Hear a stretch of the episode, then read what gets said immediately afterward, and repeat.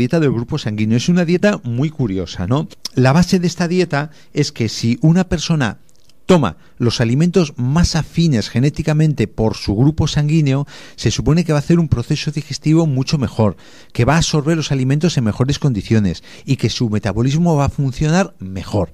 No es lo mismo que tú tomes alimentos que te caen bien, a que tomes alimentos que te caen mal. Los alimentos que te caen mal al aparato digestivo, que tú los metabolizas mal o que te sientan mal, eh, llega un momento que de tanto meterlo los acabas absorbiendo, ¿no? Pero mm, los depositas, los depositas mal, no gestionas bien la energía que te va a dar esos alimentos y los acabas depositando. Por un lado está el grupo 0, el grupo A, el grupo B y el grupo AB.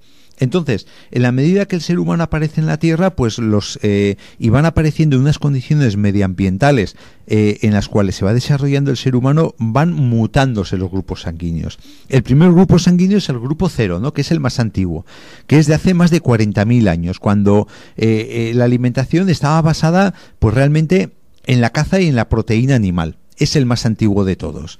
Entonces estas personas, sobre todo los que son del grupo cero, sobre todo lo que toleran son, son las carnes. Las carnes por encima de todo.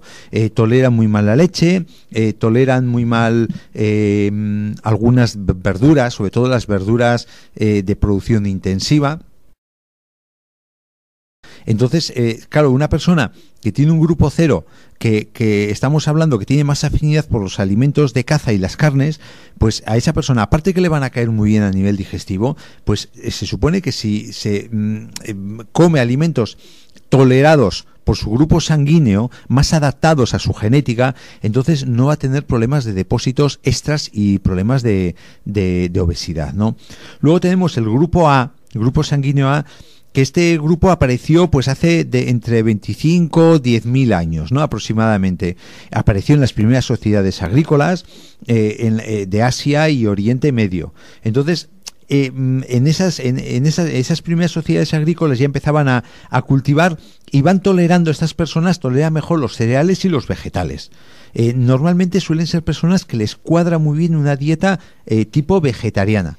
Por contra, pues toleran bastante más la carne, toleran el trigo que tenemos hoy en día que es un producto eh, genético de, de, de, tanto cruzar diferentes trigos, no es el trigo salvaje que había antes, que estas primeras sociedades agrícolas lo toleraban bien, este trigo es riquísimo en gluten, y el gluten es una proteína muy fuerte para hacer el proceso digestivo, y estas personas la suelen tolerar mal, y toleran mal la leche, porque eh, esa sociedad aún no era ganadera, así, pero sí que era agrícola, ¿no? Luego el grupo B que aparece hace 15, 10 mil años en la zona del Himalaya, pues son habitantes nómadas de las estepas asiáticas, eh, son eh, los mongoles, para que, para que nos entendamos, ¿no? Entonces estas personas, pues que eran ganaderos y llevaban sus, sus eh, rebaños de un lado a otro, toleran los lácteos, toleran bastante bien, pero por contra no toleran los embutidos, ni el cerdo, ni el marisco, ni las semillas, ni los frutos secos. ¿Por qué? Porque en su entorno no había y su genética no está adaptada a este tipo de productos. Entonces, si estas personas toman ese tipo de productos, aparte de que les va a sentar mal, van a tender a engordar. Y por último, con el paso del tiempo, eh, hay una mezcla de, de caucásicos y mongoles del grupo A y del grupo B, y se genera el grupo sanguíneo AB. Estas personas, pues tienen, eh, son los últimos en aparecer, ¿no? Entonces tienen una gran facilidad de adaptarse a la vida moderna. Por contra, tienen un sistema inmune muy frágil, que con mucha facilidad se estropea, eh, se resfrían, tienen patologías autoinmunes, etcétera, etcétera, etcétera. Entonces, este tipo de personas toleran mal las carnes, mal las carnes rojas, que las toleraban muy bien el grupo cero, eh, mm, tolera mal la pasta, las alubias y los frutos secos. El resto de alimentos tolera bien.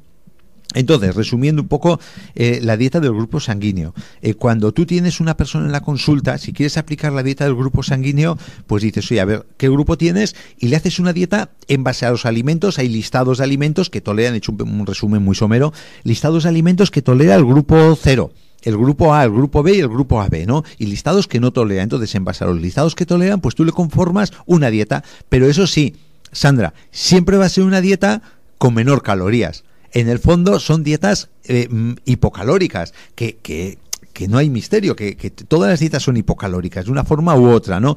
Que esta no, no tienes la esclavitud de pesar en la balanza y, y, tienes mucha más manga ancha a la hora de comer cantidades, ¿no? Y sobre todo cantidades afines a, a tu genética y, y, a tu metabolismo. En ese sentido se lleva muy bien, se lleva mucho mejor, no tienes eh, problemas digestivos. Y, y, claro, eso te favorece mucho el poder realizar la dieta. Pero vamos, es una dieta, desde mi punto de vista, a nivel personal, hay tantas eh, opiniones como profesionales trabajando. Yo conozco profesionales que trabajan la dieta del grupo sanguíneo que me hablan maravillas.